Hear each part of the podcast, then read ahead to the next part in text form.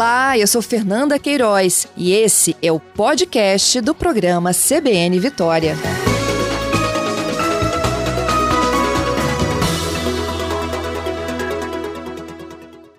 O secretário-geral da ONU, Antônio Guterres, advertiu na semana passada para o risco de um êxodo de proporções bíblicas devido ao aumento do nível do mar que vem provocando, que vem sendo provocado esse aumento do nível do mar por conta do aquecimento global.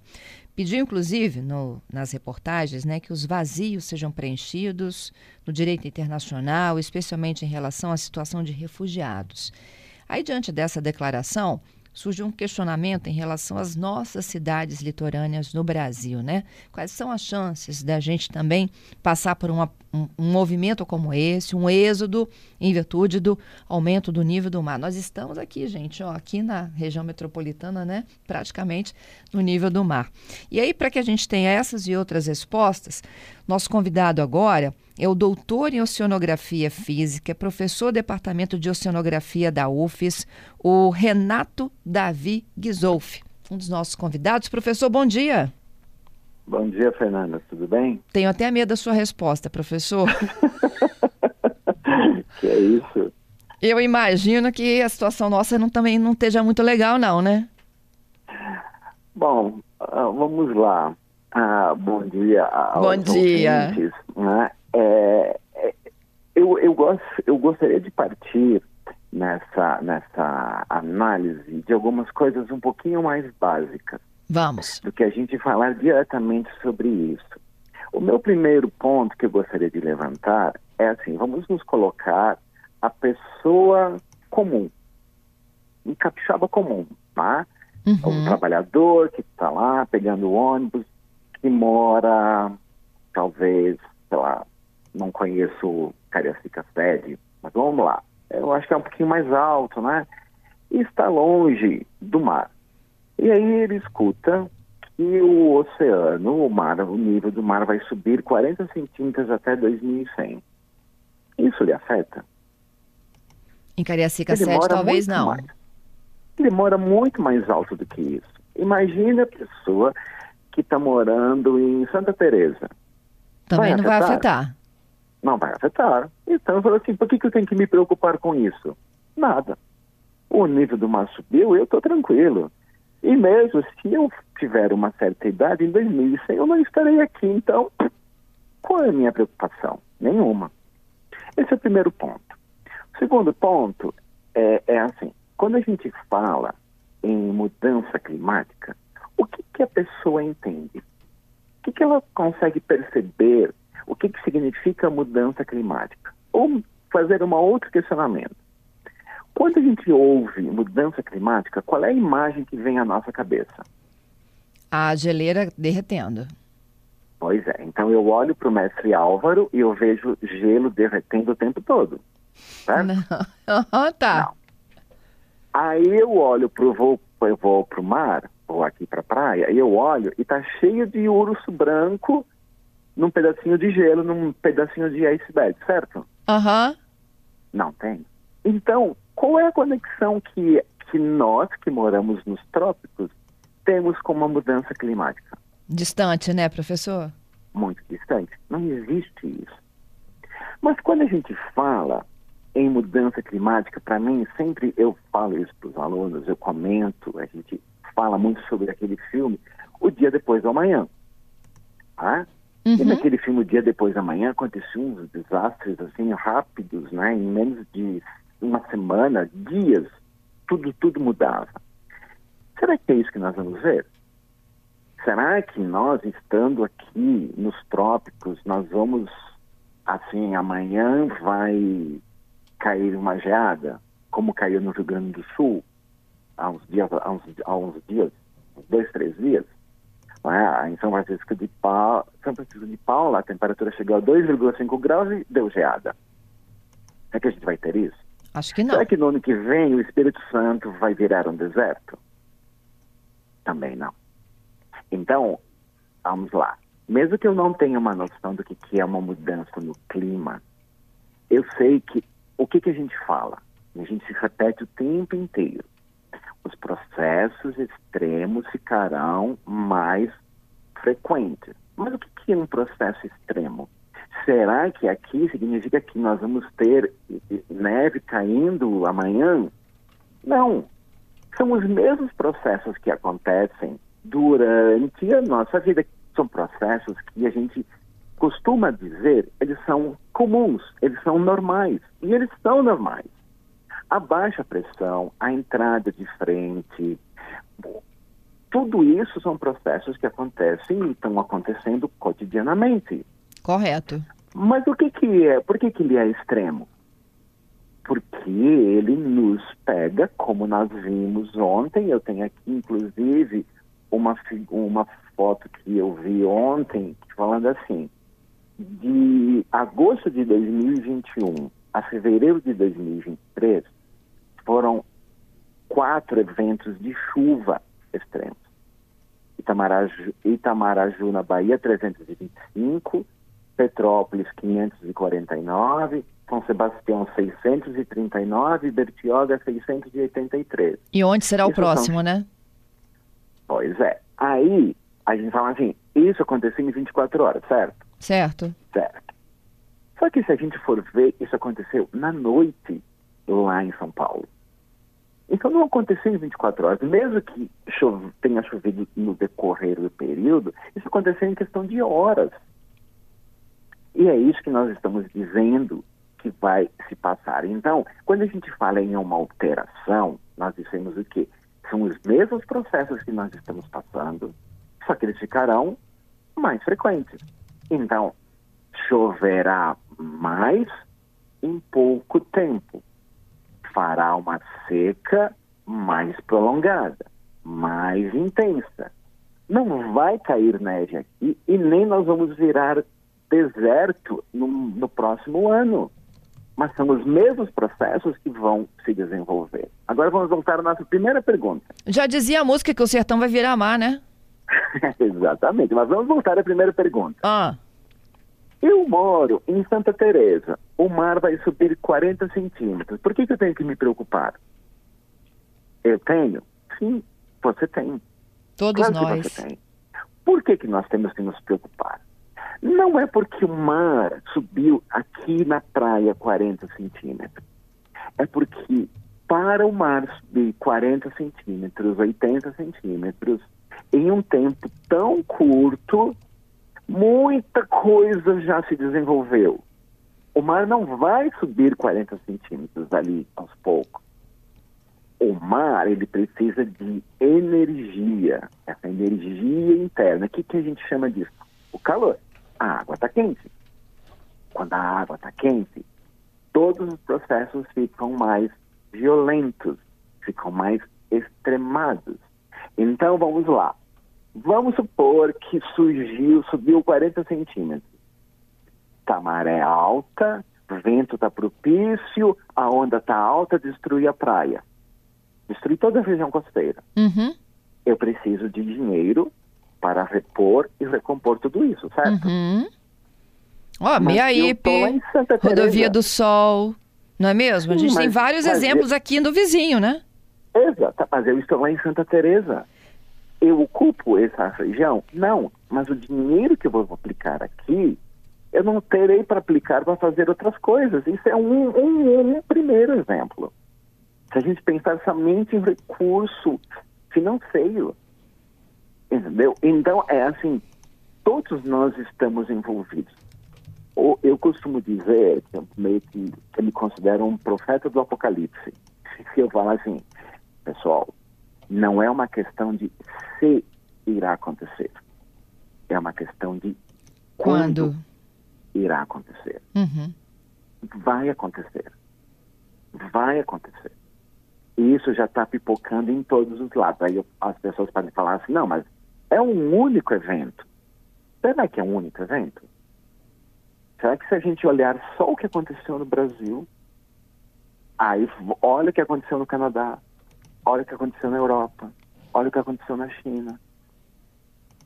Certo? Então a gente está cercado de eventos que estão pipocando por todos os lados. Será que a gente precisa de um evento que aconteça exatamente na nossa cabeça? Por exemplo, em 2019, verão de 2019, o Banco de Abrolhos, a água estava muito quente. Hum. Muito quente. Certo? Certo. Muito pouco foi noticiado, mas se desenvolveu na região do Banco de Abrolhos um, um evento chamado uma tempestade tropical IBA. Por que, que isso é importante? Tem tempestade o tempo inteiro, não tem? Tem. tem. E tem várias anunciadas para essa semana, inclusive. Isso. Mas essa é especial. Por quê?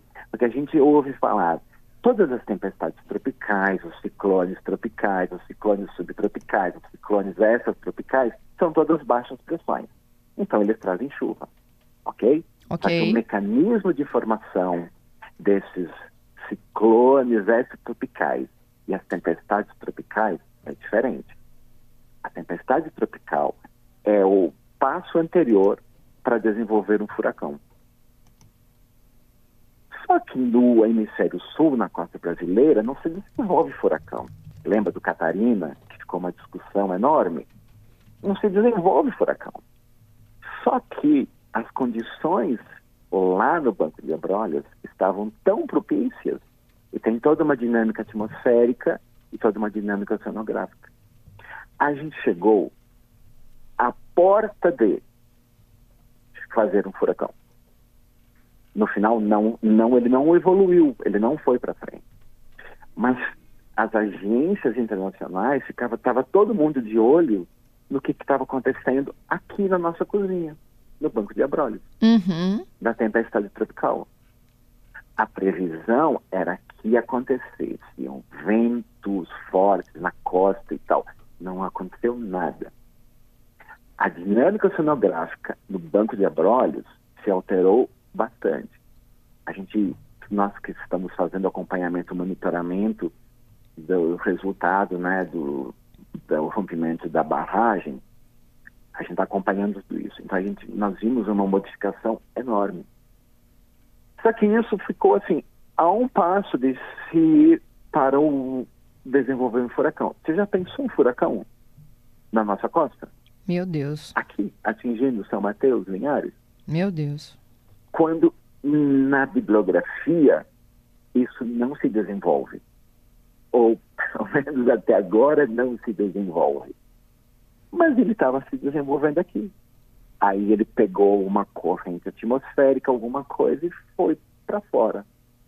E aí ele, a gente fala, ah, ficou baroclínico, nomenclatura tal. Ele foi, foi para fora. E não veio para cá. Então, é assim, é importante esses valores? Sim, são importantes.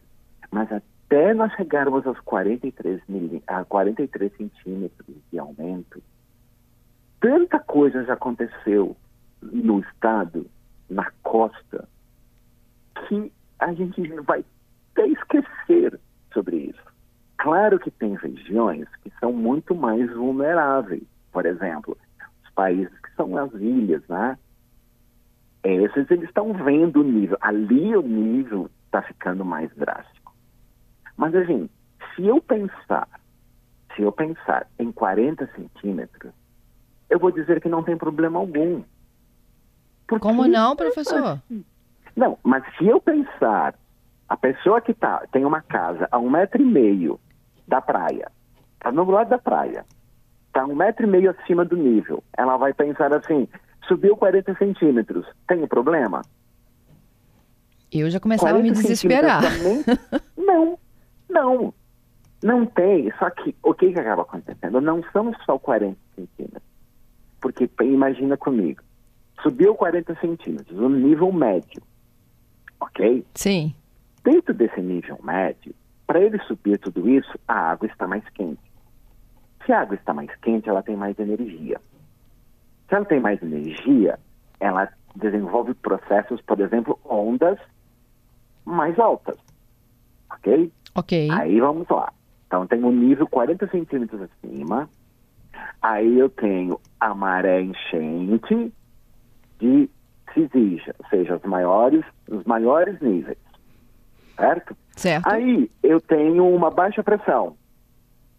Como eu tenho uma baixa pressão, o nível do mar sobe. Tá? Porque é o peso do ar que está sobre a água. Ok. Como é uma baixa pressão, o nível subiu mais um pouquinho.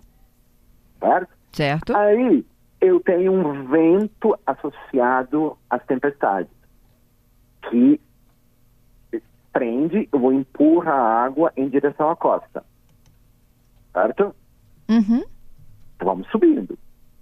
Ali eu tenho uma onda mais intensa. O nível subiu 40 centímetros? Não. Não.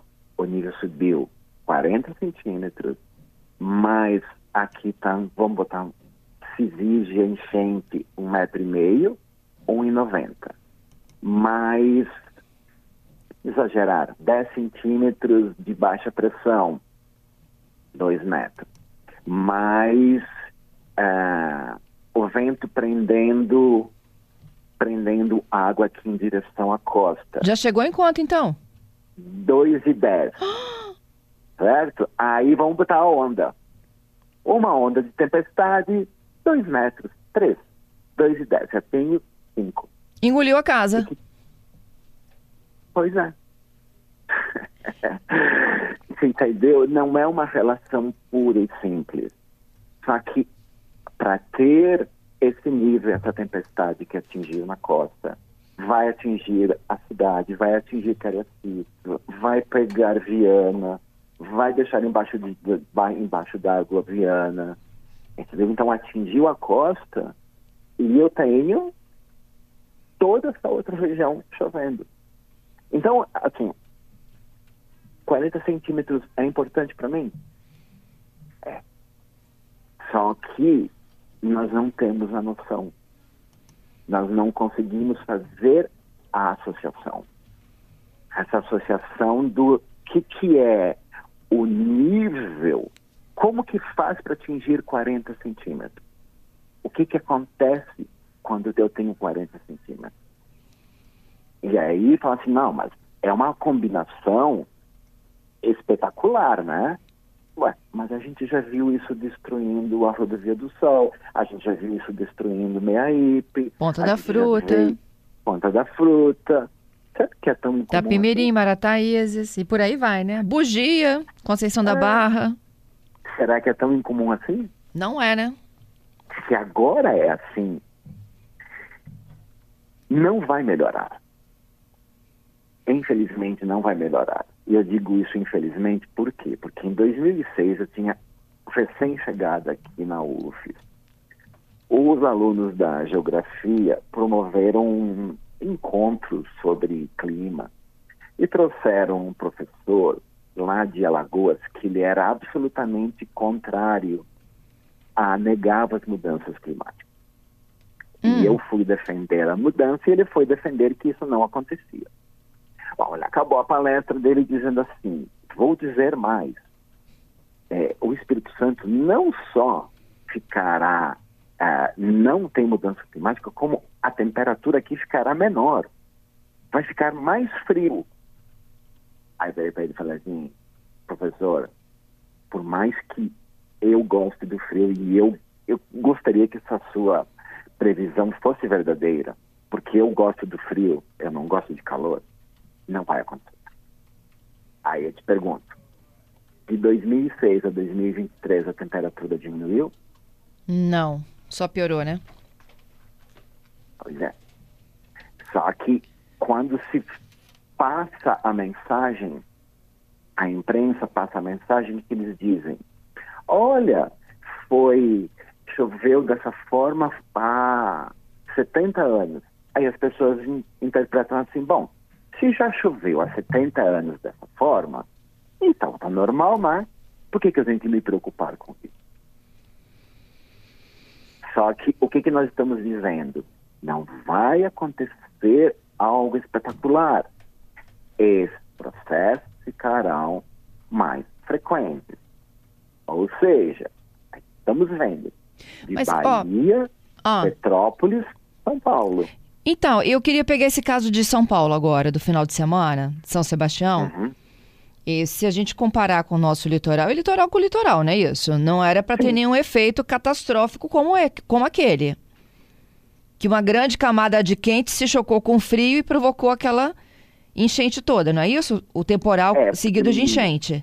Então, mas tem algumas características específicas que acontecem lá naquela costa. Tanto que Ubatuba não é chamada de Uba-chuva por nada, né? Hum. Porque lá eles têm a Serra do Mar. Então, do lado do continente existe, a, existe uma, uma, as montanhas. Então, o ar úmido e quente, ele precisa subir aquela montanha. Ele tem que subir. Quando ele sobe, ele se resfria e aí forma nuvem. Então, normalmente, isso acontece. Eu já passei uh, verão, um, passei um momento por lá, e assim, quatro horas da tarde chove. Então, se você, você se organiza, tu vai à praia de manhã porque quatro horas chove. É em função de toda essa característica. Então, é uma normalidade se desenvolver esse tipo de coisa. É sempre assim, certo? Só que aí juntou uma, uma frente fria como uma baixa pressão com um oceano quente. Tá vendo novamente? O uhum. oceano quente, o oceano quente, quanto mais quente, mais energia, certo? E você teve como se fosse a Tempestade Perfeita. Fala nisso, você lembra daquele filme? Qual? Aquele O Mar em Fúria? Que é um barquinho que vai e ele pega uma tempestade? Acho que lembro.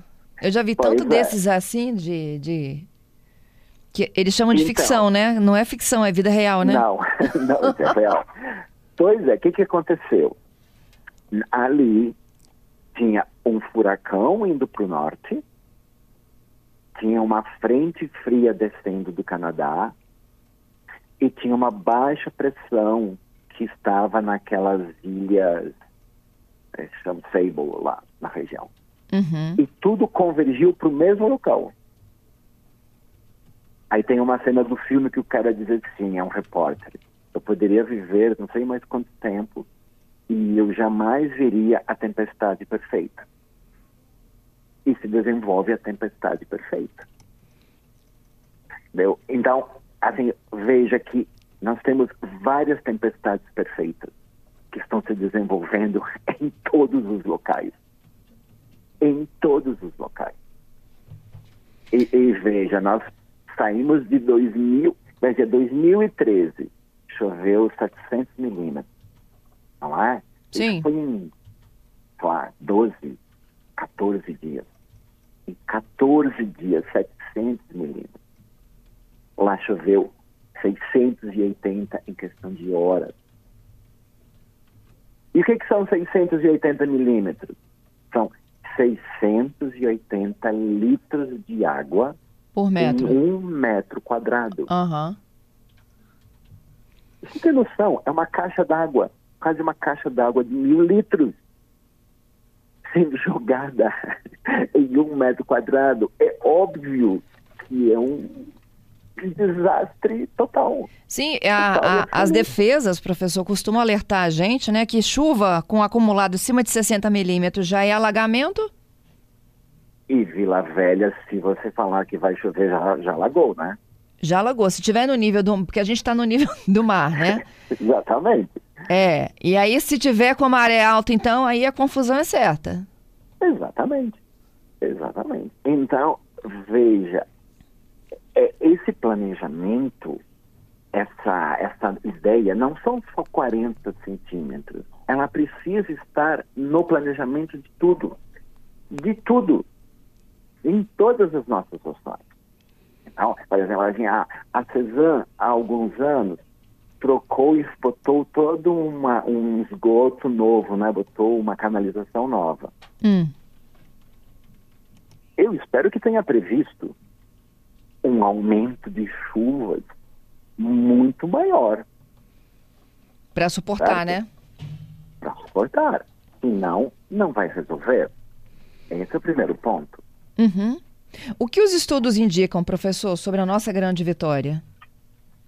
Então, são coisas, ah, regiões bastante específicas, entendeu?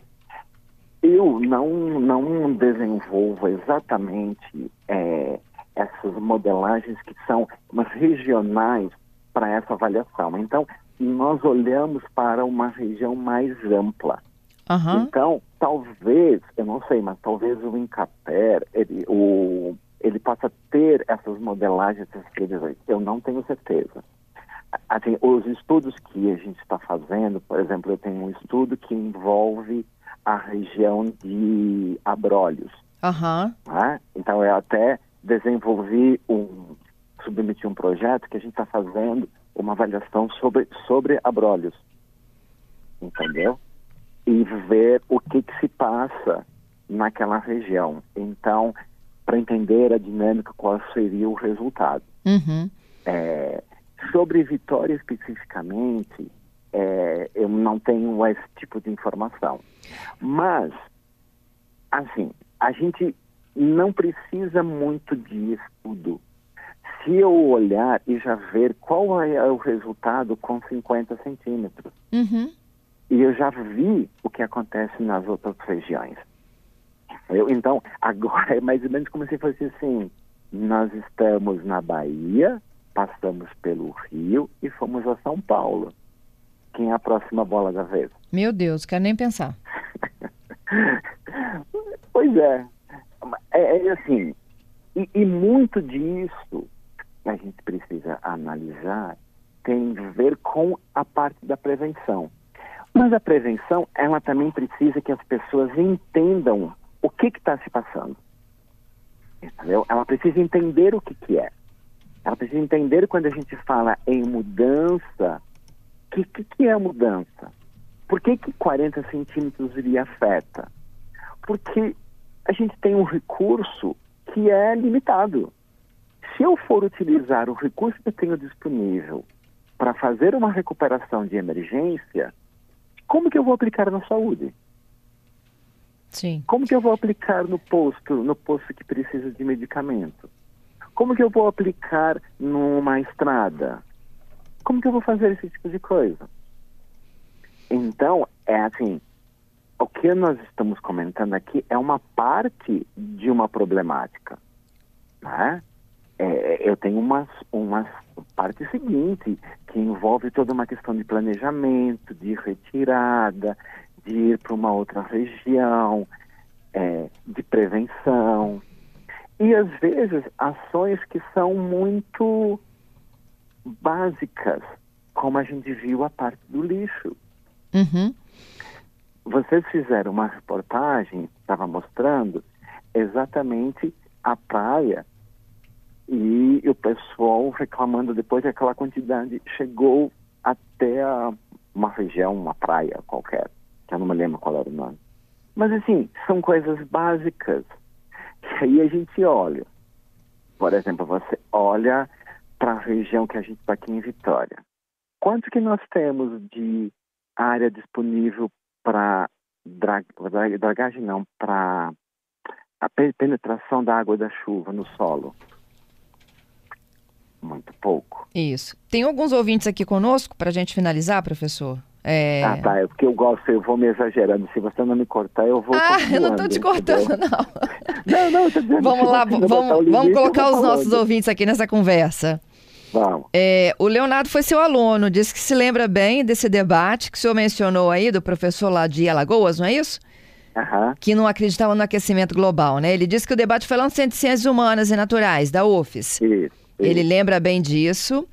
É, Falando da umidade, das alterações drásticas, né? Ele disse que hoje se percebe uma alteração drástica, inclusive na umidade, na umidade no norte do estado. Imagino que sim, porque é uma região mais seca. É. O Gladson, falando dos, dos acontecimentos naturais aqui no Espírito Santo, né? A gente. é, ele está lembrando dos de Conha, né? Da enchente em Conha, Alfredo Chaves, Vargem Alta e outros tantos que a gente teve alegre mais recentemente, Castelo, que a gente noticiou, né? Não basta estar na região serrana, o risco é igual, né? Ou, ou talvez até maior ou menor para um para outro, né? No- tanto no litoral ou na região mais alta. É, o Renan, ele tá brincando aqui com o senhor, professor, e tá dizendo o seguinte: o senhor tá muito apocalíptico. Será que o Espírito Santo seria o próximo? Olha, eu, eu, eu, falei que eu acho que muitas vezes me auto me denomino como o profeta do apocalipse, entendeu? Mas vamos lá. Vamos lá. Como é que, como é que fala aquele negócio? Cães de galinha e paciência, né? Não faz mal a ninguém. A ninguém, isso aí. Então, por que, que a gente não trabalha com o pior cenário? Entendi. Eu vou trabalhar com o cenário achando, olha só, eu vou chegar e falar assim, não, tá tudo tranquilo, eu não preciso fazer nada, porque todas as ações, o poder público, as pessoas, eu estou tranquilo, eu não preciso uhum. fazer nada. Será que esse é o caminho? Ou eu preciso trabalhar com algo que seja o pior cenário? Se ele não acontecer, tá ótimo. Se ele acontecer, eu estou prevenido. Isso é mais ou menos, só para finalizar, como o pessoal fala assim, economista nunca está errado. Meteorologista também início, não. No início do ano, ele diz assim, olha só, o Brasil vai estar numa crise muito grande, não sei o que, a situação será difícil, ele tem que fazer isso, isso e isso. Aí chega no final do ano. Se o Brasil não fez isso, isso, isso que ele tinha dito, e a situação realmente ficou ruim, ele fala assim, tá vendo? Eu avisei. E se o Brasil melhorou, ele fala assim, tá vendo? Ele disse que era para fazer isso, isso, isso, que as, as, coisas ficariam melhores. E aí, realmente, as coisas ficaram melhores. Uhum. Então, se passa.